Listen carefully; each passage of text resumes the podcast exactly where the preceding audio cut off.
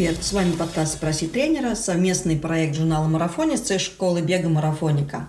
Я Екатерина Преображенская, создатель и главный тренер беговой школы «Марафоника». Я веду этот подкаст и отвечаю на ваши вопросы, связанные с бегом и спортом на выносливость.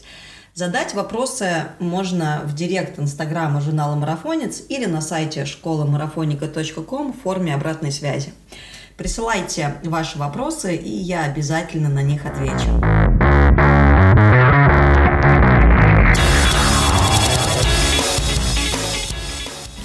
Как составить беговой маршрут? Это тема сегодняшнего выпуска. Записываю э, этот эпизод для вас с берега океана. Сама буквально вчера составляла себе беговой маршрут в совершенно новом месте и решила ответить на этот вопрос, который как раз э, нам прислали. А, кстати, если будут слышны крики чаек, не обессудьте, ничего не могу с этим сделать и заставить их не кричать из-за того, что я подписываю, записываю подкаст, не получится. А, итак, расскажу вам, какие же правила существуют составления э, бегового маршрута, чтобы он был оптимальным и максимально удобным для вас. А, представим себе то, что находимся мы в совершенно новом месте. Пожалуй, составлять маршрут новый в городе, в котором живешь, и в районе, который хорошо знаешь, относительно просто, а, потому что ты э, уже э, имеешь хорошее представление о том, какие улицы, насколько они загружены, удобно ли там бегать. А вот если находишь, оказываешься в совершенно совершенно а, новых обстоятельствах и ни разу э, не а, ходил по тому городу, в котором а, будешь бегать, нужно помнить о некоторых правилах, которые помогут вам не попасть в какую-нибудь неприятную ситуацию во время вашей пробежки. Ну, самое первое, пожалуй, правило – это когда вы приезжаете в новый город, спросить либо у консьержа в отеле, либо у какого-то знакомого человека, если у вас есть знакомые в этом городе, если в этом месте месте э, какие-то локации, в которых э, бегать просто опасно. Э, ну, это не редкость, наверное.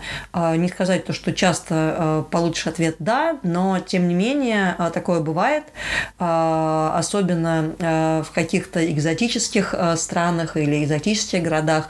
Поэтому это правило номер один.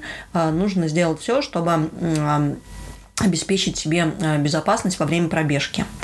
А, ну а дальше все достаточно э, просто. Мы э, скачиваем приложение, которое нам поможет это сделать. Ну, прежде всего, это может быть Google Maps, самое простое, наверное, приложение, которое есть у большинства людей на девайсах. И там мы составляем пешие маршруты. Каким образом это удобно делать? Мы просто выбираем какую-то точку на карте, которая нам может быть интересна, может быть какая-то достопримечательность, или а, просто мы примерно понимаем, сколько километров нам нужно пробежать в одну сторону и потом обратно. А, соответственно, примерно на карте отмериваем этот километраж и прокладываем к этой точке пешеходный маршрут. Обязательно выбрать нужно человечка, иначе мало нам поможет маршрут автомобильный. Есть более удобные приложения для бегунов, например, это Map My, Map My Run или Komoot, и еще можно пользоваться Strava Heatmaps. А, Heatmaps – это такое, такая функция приложения Strava, а, где а, видно на карте наиболее, скажем так, бегаемые улицы и маршруты. Что это значит? Это значит, что местные бегуны, которые тоже пользуются этим приложением, чаще всего здесь бегают. И с большой долей вероятности, если вы выберете именно эти улицы, они будут наиболее просто удобными для бега. А где же лучше всего бегать? А, ну, во-первых, смотрим, а, где расположены зеленые зоны или парки, или какие-то скверы. Там бегать удобно прежде всего, потому что не будет автомобилей, не будет так загазовано и не будет большого количества светофоров, перекрестков, мест, где нужно останавливаться. Обязательно проверьте часы работы парков, поскольку далеко не во всех городах парки открыты круглые сутки, поэтому если вы собираетесь на пробежку рано утром или поздно вечером, обязательно э, посмотрите, это тоже можно а, сделать в том же э, самом Google Maps, э, открыт ли будет парк э, в планируемое для пробежки время. Э, кстати, еще важно понимать то, что если на улице в это время темно, э, не всегда парк может быть освещен, так что лучше взять с собой налобный фонарь. Конечно же, лучше всего избегать каких-то больших магистралей, просто неприятно вдоль них бежать. Во-вторых, может быть очень узкий тротуар, и он вообще может отсутствовать, но тогда Google Maps и не должен вас вести этим маршрутом, все-таки там обычно прокладывается пеший маршрут по тем местам, где безопасно пешеходу передвигаться. Эм, Еще одна проблема – это просто большое количество э, пересечений с другими улочками, э, всякие прилегающие улочки, э, светофоры. И если вам постоянно придется останавливаться, то ваша пробежка просто превратится в какой-то, наверное, неприятный такой experience. Э, очень удобными обычно в городах э, являются набережные, то есть бегать вдоль э, реки или бегать вдоль какого-то э, берега водоема, моря, там озера. Как правило, это действительно очень удобно. Опять же, там с маленькой долей вероятности будет, будут какие-то светофоры или же перекрестки, да, потому что если мы бежим со стороны воды, понятно то, что там не будет никаких переходов. Очень часто вдоль э, водоемов есть именно пешеходные зоны, да и просто это, как правило, живописные места. А, нужно еще иметь э, в виду несколько э, других моментов. Ну, прежде всего, посмотрите на, на, на то, насколько э, много будет перепадов высоты во время маршрута. И если набор большой, то обязательно учитывайте это при продумывании э, своей пробежки и э, при закладывании времени, да, которое вы отводите на эту пробежку. И имейте в виду, что если вы сначала будете бежать с горки, то обратно вам придется возвращаться в гору, а это может быть уже достаточно сложно. Также, если вы выбираете какую-то пешую тропу, которая обычно на карте обозначена таким э, зелененьким пунктиром, то есть это значит, э, как правило, э, какой-то трейл, э, тропа грунтовая, э, там может не быть асфальта, и особенно если плохая погода, может быть скользко или могут лежать камни. В целом для, так, для этого, конечно, лучше надеть трейловые кроссовки.